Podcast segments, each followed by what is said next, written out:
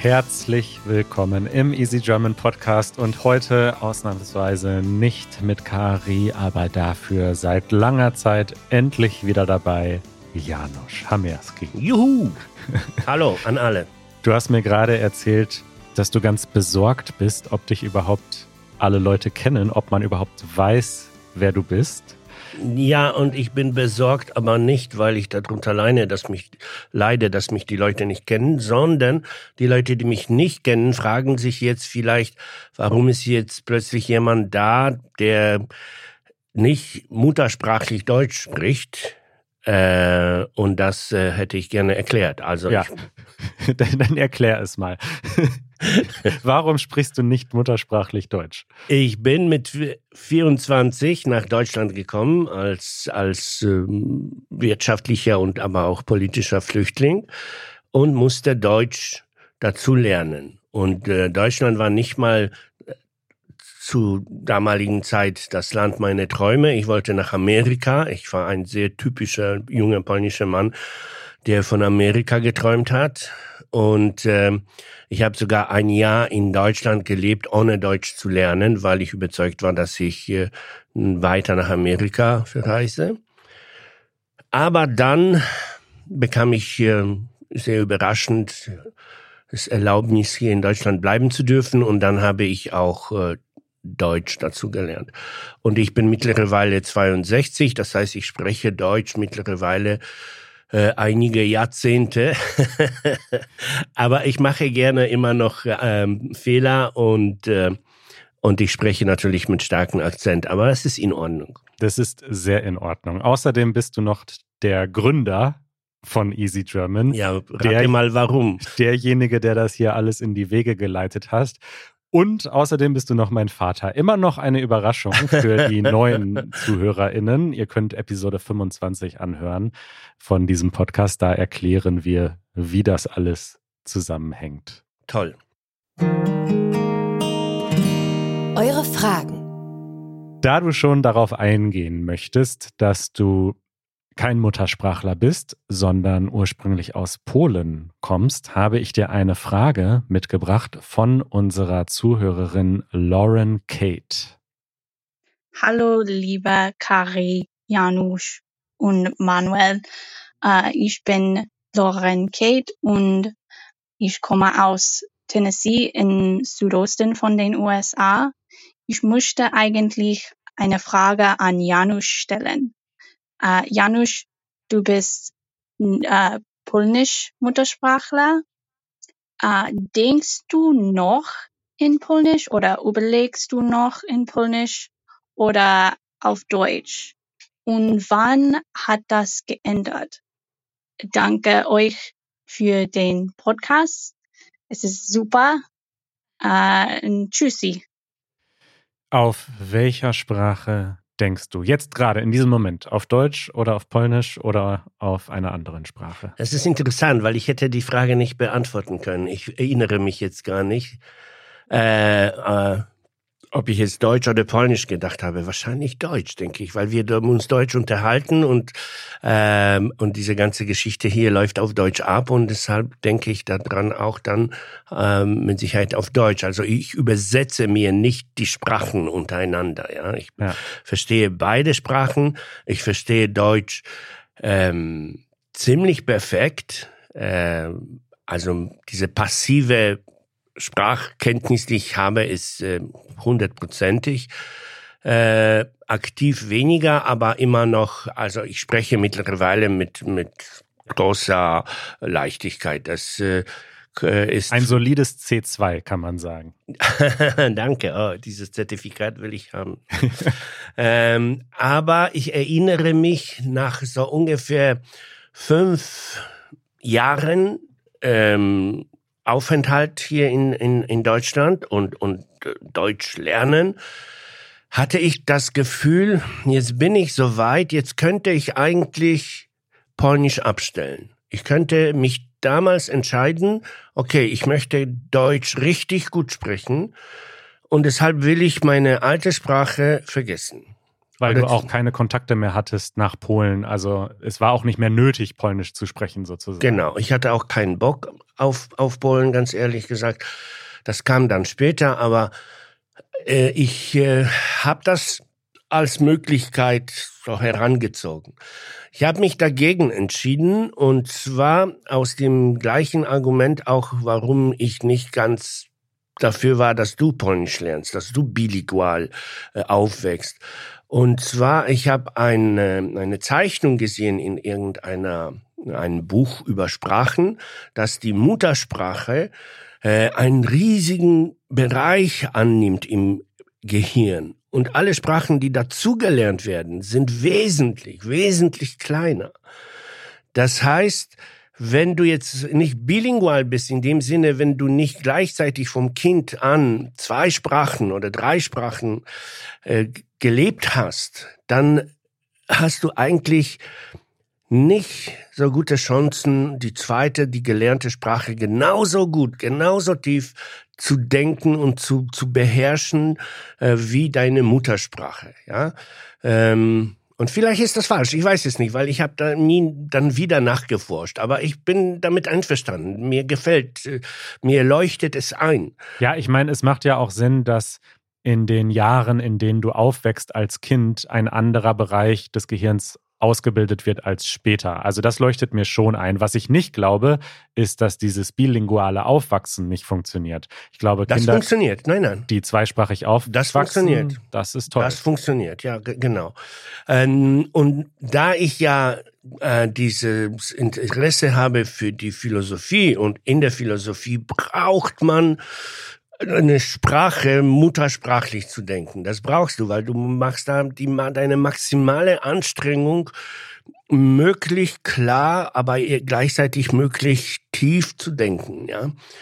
Und dann dachte ich, okay, dann bleibe ich beim Polnisch. Aber ich war nicht so ganz glücklich mit dieser Entscheidung. Aber ich bin halt bei Polnisch geblieben, damit ich äh, diese eine Sprache die ich hm, perfekt beherrscht habe und beherrsche, dabei bleibe. Ich, das, ich brauchte die Sprache äh, als Werkzeug.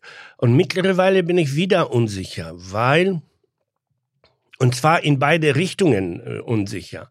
Das heißt, auf der einen Seite, ich bin mittlerweile äh, zu einem großen äh, Polen-Liebhaber geworden. Das war ich in Polen nicht. In Polen war ich sehr beleidigt und und und und und äh, verärgert. Zur auf, Zeit des Kommunismus. Genau, auf dieses, auf dieses Land, auf diese Situation. Ähm, es, es, ähm, ich hatte wirklich keinen Bock darauf, auch, auch nicht auf die polnische Kultur. Ich habe zum Beispiel die ganze polnische Rockkultur, Rockmusikkultur verpasst. Ich wollte das nicht hören, das war mir egal. 20 Kilometer von dem, äh, von dem, mm, von der, von der Stadt, in der ich lebte, gab es einen super berühmten Rockfestival. Die ganze Jugend aus ganz Polen ist da angereist. Ja, es war fantastisch. Ich bin nie dahin gefahren. Ich habe Blues gehört gehört und Jazz und das war meine Welt und ich habe mich äh, von der polnischen Kultur und von der polnischen Realität äh, schon lange bevor ich abgehauen bin, isoliert. Ich wollte nichts davon wissen. Aber mittlerweile ähm, liebe ich Polen. Ich gucke sehr viel polnische ähm, polnische Podcast höre ich an oder ich gucke ähm, Magazine auf, auf YouTube. Ich äh, lese zum Teil auf Polnisch. Okay, also kommen wir langsam zurück zur Frage. In welcher Sprache denkst du denn jetzt, wenn du zum Beispiel kochst? Also wenn du nicht mit jemandem kommunizierst, nicht etwas auf Polnisch dir anschaust oder anhörst, nicht mit jemandem sprichst in Polen oder auf Polnisch, wenn du einfach alleine bist und kochst. Dann Wahrscheinlich Polnisch. Polnisch. Wahrscheinlich Polnisch, aber es ist nie so sauber. Es ist, äh, ähm, du müsstest ähm, mich hören, wie ich mit Michał spreche. Wir sprechen untereinander Polnisch, aber es ist so versetzt mit deutschen Wörtern. Michał, muss man sagen, ist ein guter Freund von dir, der auch seit Jahrzehnten in Deutschland lebt. Genau. Und wir sprechen Polnisch, aber manchmal, was dann noch Polnisch übrig bleibt, ist die Grammatik oder so. Und sobald ich nicht weiß, wie ich irgendwas auf Polnisch benenne, arbeitsam zum Beispiel, dann sage ich das Deutsch einfach. Und das, das, ja. das wird zu so einem Mischmasch, ja. Toll beantwortet, die Frage. Es gibt noch eine Frage. Du hast gerade schon erwähnt, dass du dich sehr für die Philosophie interessierst und immer schon interessiert hast. Und wir haben eine Frage von Alice aus Italien. Hallo Kari und hallo Manuel. Ich heiße Alice und ich bin Mitglied von ähm, Easy German. Ich habe eine Frage an Janusz. Äh, nämlich ähm, kann er sich erinnern an die ersten Bücher über Philosophie, die er gelesen hat? Und äh, wenn ja, ähm, welche Bücher äh, wurde er uns empfohlen? Also vielen Dank ihm vorher und äh, liebe Grüße aus Italien. Tschüss. Ciao. Ciao, Alice. Janusz, welches Buch würdest du empfehlen, wenn man anfängt, sich mit der Philosophie zu beschäftigen? Ähm, Geschichte der Philosophie, ganz fleißig lesen. Das ist ein ähm, bestimmtes Buch oder generell? Generell. Im Polnischen tatsächlich gibt es ein bestimmtes Buch, weil es gibt eine berühmte, eine wunderbare Geschichte der Philosophie und die habe ich gelesen von Tatarkiewicz. Äh, und bis heute ist das ein Standardwerk für Geschichte der Philosophie in Polen. Äh, hier in Deutschland habe ich dann äh, sehr viele, sehr verschiedene Geschichten der Philosophie äh, gelesen. Vielleicht nicht vom Anfang bis zum Ende, aber so hier und da geschmökert. Heißt das geschmökert? Ja, man ja. kann schmökern in einem Buch. Genau. Und dann gibt es Bücher, das muss man wissen, die Bücher, äh, philosophische Bücher, die meisten sind geschrieben äh, von Wissenschaftlern, von Philosophen für Philosophen. Das heißt, sie muss man, man muss diese Bücher studieren. Ähm, die meisten von diesen Büchern lassen sich nicht mal lesen wirklich. Die kann man nur ja. studieren. Die kann man nur studieren. Deshalb äh, würde ich euch wirklich wärmstens empfehlen, Bücher, sich Bücher zu kaufen, die diese philosophischen Bücher erklären, analysieren und erklären, äh, wo und was der Autor da gemeint hat damit. Und ähm, das ist sehr wichtig. Und dann gibt es aber einige Bücher unter den Philosophen, die ähm, sehr einfach äh, äh, zu lesen sind und sehr angenehm äh, zu lesen sind. Und das ist zum Beispiel Schopenhauer hat äh, so Weisheiten, de, nein, die Aphorismen der Lebensweisheit geschrieben, sein Buch. Ja, und das ist das, er hat das absichtlich für ein breiteres Publikum geschrieben äh, und ich weiß noch, wie ich dieses Buch genossen habe in Polen, weil es war philosophisch und gleichzeitig war sehr leicht zu lesen. Äh, und dann ähm, Du strahlst richtig, wenn du von diesen Dingen erzählst. Das ist schön. Ja. Äh, und dann natürlich nimm immer wieder ein echtes äh, philosophisches Buch und versuch sich da dran, ja. Versuch ein bisschen von was von Kant zu lesen oder von Hegel äh, oder von Heidegger oder von Sartre. Und dann wirst du merken, ah, okay, darüber hat Janusz gesprochen. Okay, eine sehr lange Antwort. Alice, viel Glück bei diesem Philosophiestudium, das du jetzt die nächsten 20 Jahre vor dir hast. Viel Glück damit und viel Spaß. Unsere Hausmitteilung. Ich weiß gar nicht, ob du das mitbekommen hast. Es gibt einen neuen Podcast in unserem Easy Languages Netzwerk. Und zwar in einer Sprache, die du auch früher mal gelernt hast und ein bisschen sprichst. Und das ist Russisch. Unser Easy Russian Team produziert seit einiger Zeit nicht mehr aus Russland, ähm, denn ja, eigentlich alle Mitglieder dieses Teams leben außerhalb von Russland, weil sie ihr Land verlassen haben. Und zwei davon, Marina und Nikita, haben jetzt in den letzten Wochen und Monaten mit mir gemeinsam daran gearbeitet, einen Podcast zu entwickeln für all diejenigen, die trotz der aktuellen Situation und trotz des Krieges gegen die Ukraine Russisch lernen. Dafür gibt es natürlich nach wie vor viele Gründe. Russisch ist nicht gleich Russland und schon gar nicht gleich der russischen Regierung. Und ich freue mich, dass dieser Podcast jetzt existiert. In Episode 1 sprechen sie tatsächlich darüber, warum und wie sie ihr Land verlassen haben. Also falls ihr Russisch lernst oder falls du, Janusz Stein, Russisch auffrischen möchtet, dann geht mal auf easyrussian.fm oder sucht einfach in jeder Podcast-App nach Easy Russian und dort könnt ihr Russisch lernen. Das ist ja toll. Das werde ich auch machen. Werbung. Dann haben wir noch eine kleine Werbung für euch und die ist für unseren Partner LingoPie. LingoPie ist eine App, mit der ihr Sprachen lernen könnt, auch Russisch unter anderem, aber natürlich auch Deutsch. Und zwar indem ihr Filme und Serien schaut mit Untertiteln, ganz ähnlich wie unsere YouTube-Videos. Allerdings sind die Untertitel bei LingoPie sogar interaktiv. Das heißt, ihr könnt dann zum Beispiel eine Doku schauen oder einen Krimi, der auch im deutschen Fernsehen läuft und dann auf die Untertitel draufklicken oder drauf tippen auf dem Handy. Wenn ihr ein Wort nicht versteht, dann kommt die Übersetzung und ihr könnt dieses Wort dann später noch mit euren Flashcards wiederholen eine ziemlich coole App und das Beste ist, ihr könnt es sieben Tage lang komplett kostenlos ausprobieren, ohne Risiko und macht das am besten über unseren Link learn.lingopie.com slash easygermanpodcast. Ihr findet den auch in den Show Notes, denn wenn ihr euch über diesen Link anmeldet, dann sind die ersten sieben Tage komplett kostenlos und falls ihr dabei bleibt, bekommt ihr danach einen riesigen Rabatt auf das Abo learn.lingopie.com slash easygermanpodcast. Thema der Woche. So, jetzt freue ich mich sehr, denn wir haben ein Thema der Woche, das, über das wir schon lange gesprochen haben. Und das Thema lautet Weinen. Eigentlich auf den ersten Blick ein total trauriges Thema wir müssen erstmal, wir haben das gerade schon kurz besprochen, wir müssen erstmal eingrenzen, welche Arten von Weinen wir meinen. Wenn du das Wort Weinen hörst, äh, was kommt dir in den Sinn? Welche Arten des Weinens gibt es?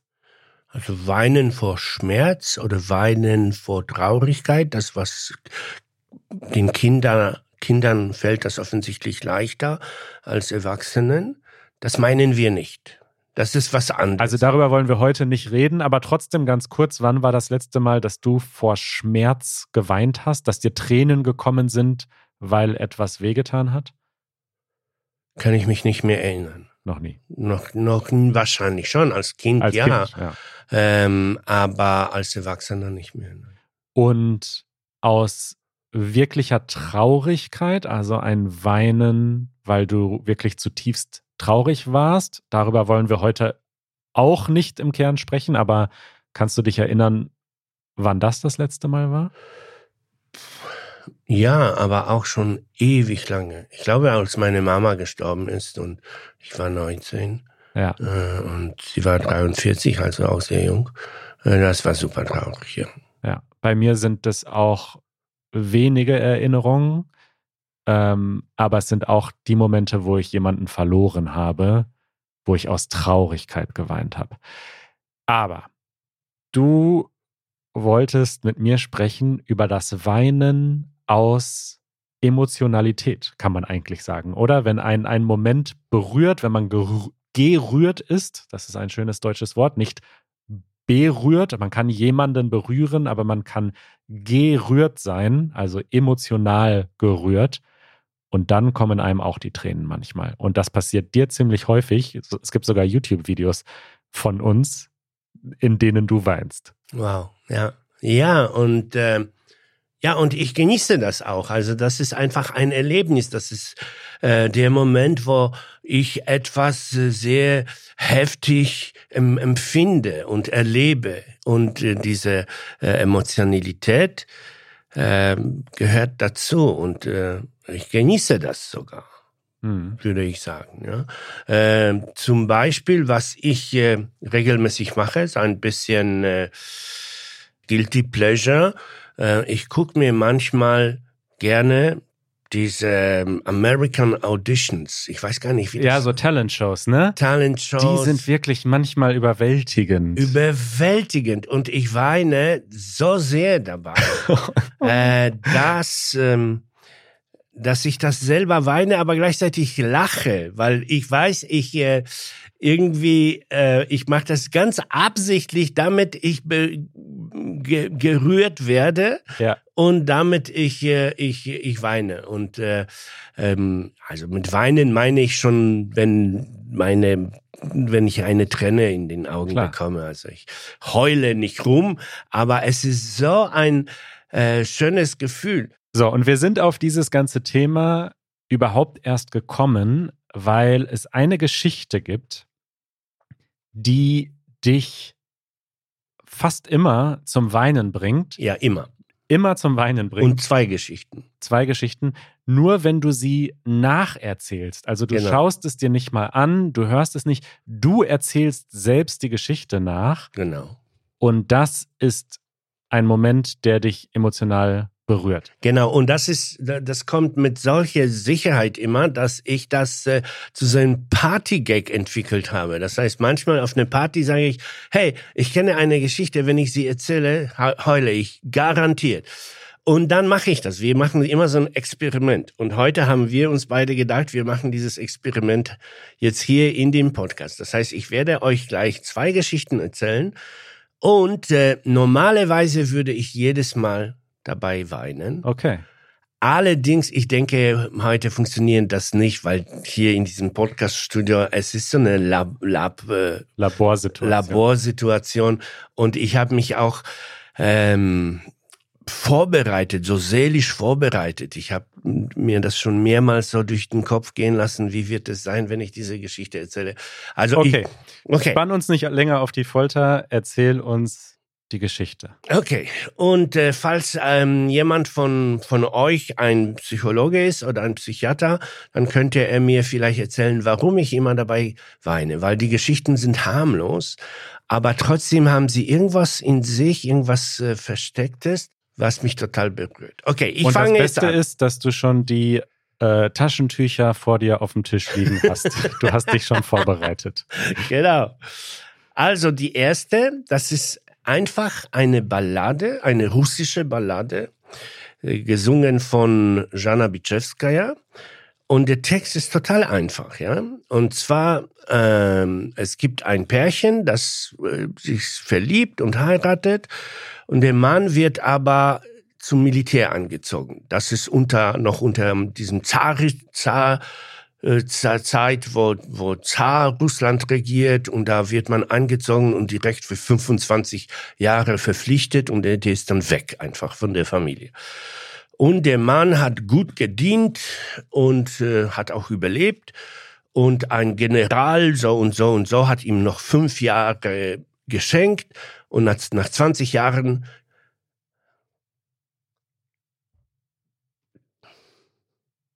Genau. Und nach 20, also ich stottere jetzt schon, weil ähm, ich werde emotional. Okay, äh, nach 20 Jahren kommt er nach Hause. Und eine Frau kommt ihm entgegen. Oh, ich kann nicht. Die werden mich zwingen jetzt. Äh, und diese Frau ähm, sieht aus, wie, als ob sie 20 wäre. Und der Mann äh, wird sauer und sagt, ach, siehst du, Frau, du hast gut gelebt diese 20 Jahre, ja wo ich in, an, an der Front gekämpft habe oder beim Militär war. Äh, und du, du bist jung geblieben. Du siehst so jung aus.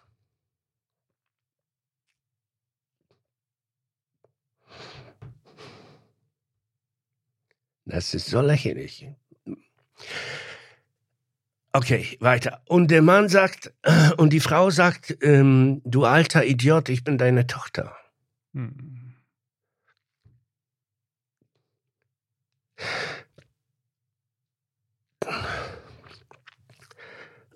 Und deine Frau ist äh, schon vor fünf Jahren gestorben.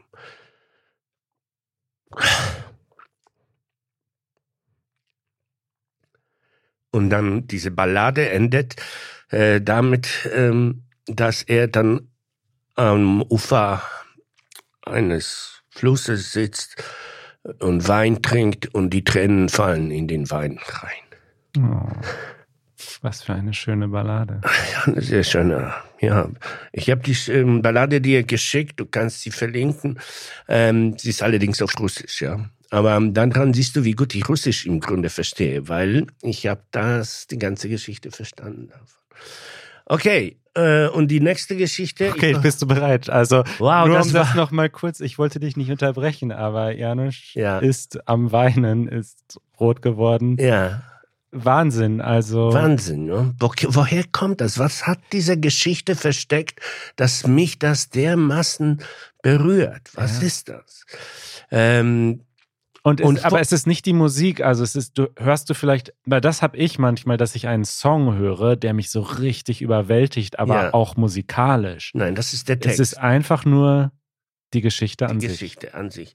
Ähm, und ähm, ich habe schon geweint in Polen. Das heißt, normalerweise, ich würde mir vielleicht erklären, ich bin selber ein Flüchtling, ich habe eine Welt verloren, ja. Ja. Wenn ich jetzt zurück nach Polen fahre, ist alles anders, ist alles verloren, ist alles weg.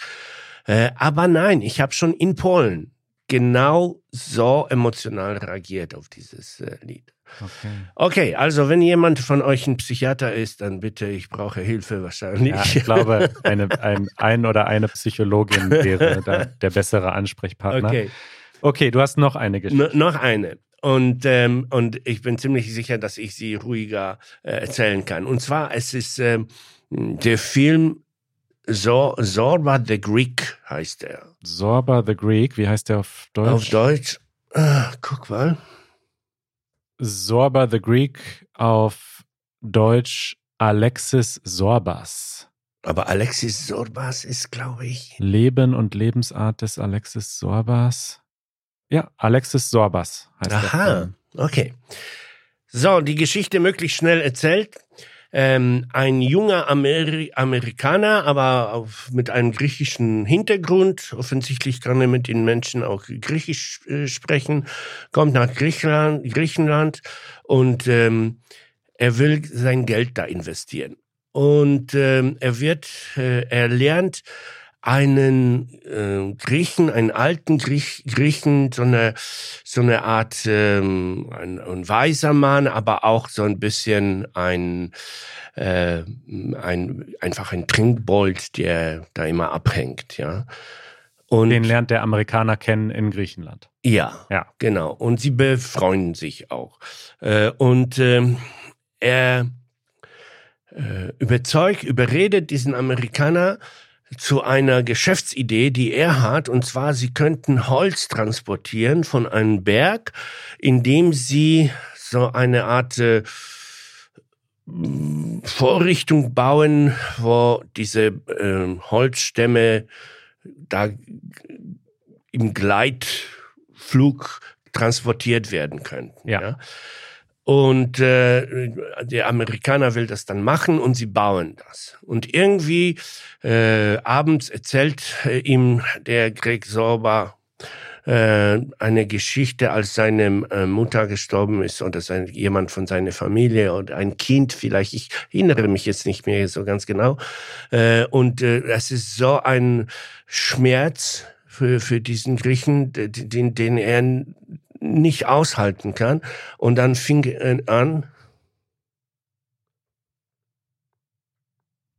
zu tanzen. Zu tanzen. Zu tanzen. Du kennst dieses griechische äh, Männertänze, ja, sind, Ja. sind, sind wunderschön. Ähm, und er sagt, ähm, alle meine Familie hat mich ähm, ausgeschlossen, weil sie dachten, warum tanzt dieser Verrückte?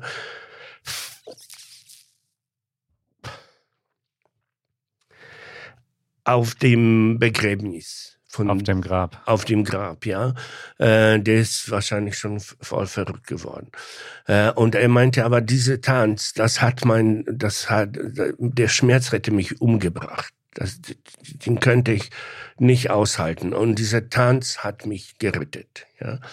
Okay, und sie bauen an diese Gleitlinie da und dann äh, lassen sie die ersten Stämme gleiten und alles geht kaputt. Ja. Und äh, der Amerikaner ist wütend natürlich, all sein Geld ver verloren. Äh,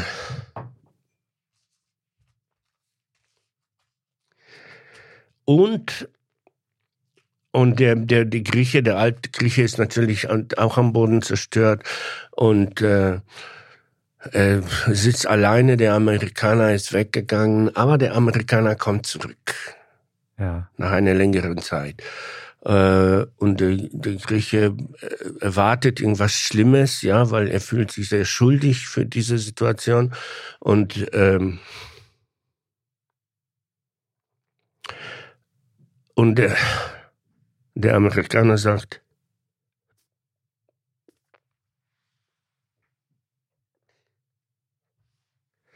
Er sagt, lass uns tanzen. Hm. Auch, auch, ein, auch wie eine Ballade fast. Und ähm, jetzt musst du dir diese griechische Musik äh, vorstellen und sie tanzen. Und ich weiß, als ich das in Polen geguckt habe, ich hatte zwei Erwachsene hinter mir, die ich nicht mal gut kannte. Das war irgendwo bei einem Bekannten, ja.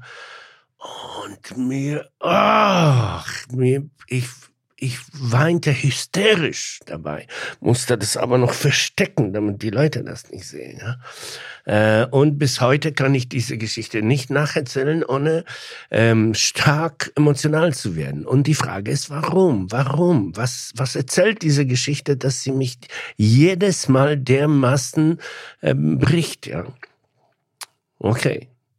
Selbst beim Nacherzählen laufen wir. ja, genau. Tränen. Selbst in diesen, in dieser totalen ich will nicht sagen, dass es hier eine kalte Atmosphäre gibt, die gibt es hier nicht, aber ich hab, bin mir ja bewusst, dass wir das aufnehmen. Ja, wir haben das geplant. Ich habe tagelang daran da gedacht äh, und äh, war, war selber überzeugt. Nein, das erzählst du so in das Mikrofon. Das wird, du wirst dann doch nicht dieses Theater abziehen.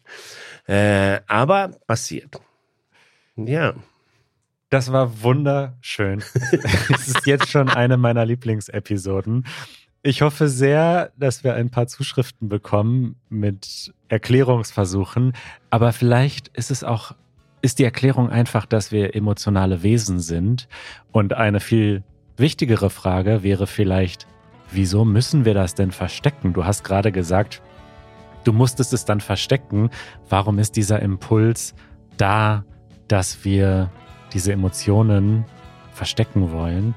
Ich finde es total schön, dass du so offen damit umgehst, dass du sogar diesem großen Publikum, das wir haben, das zeigst und vorführst. Ja, erzählt uns doch, wann ihr zum ersten Mal oder wann, welche Geschichten euch zum Weinen bringen. Das wäre total schön. Danke, dass du da warst, Papa. Ja, hat Spaß gemacht. Bis bald. Ciao.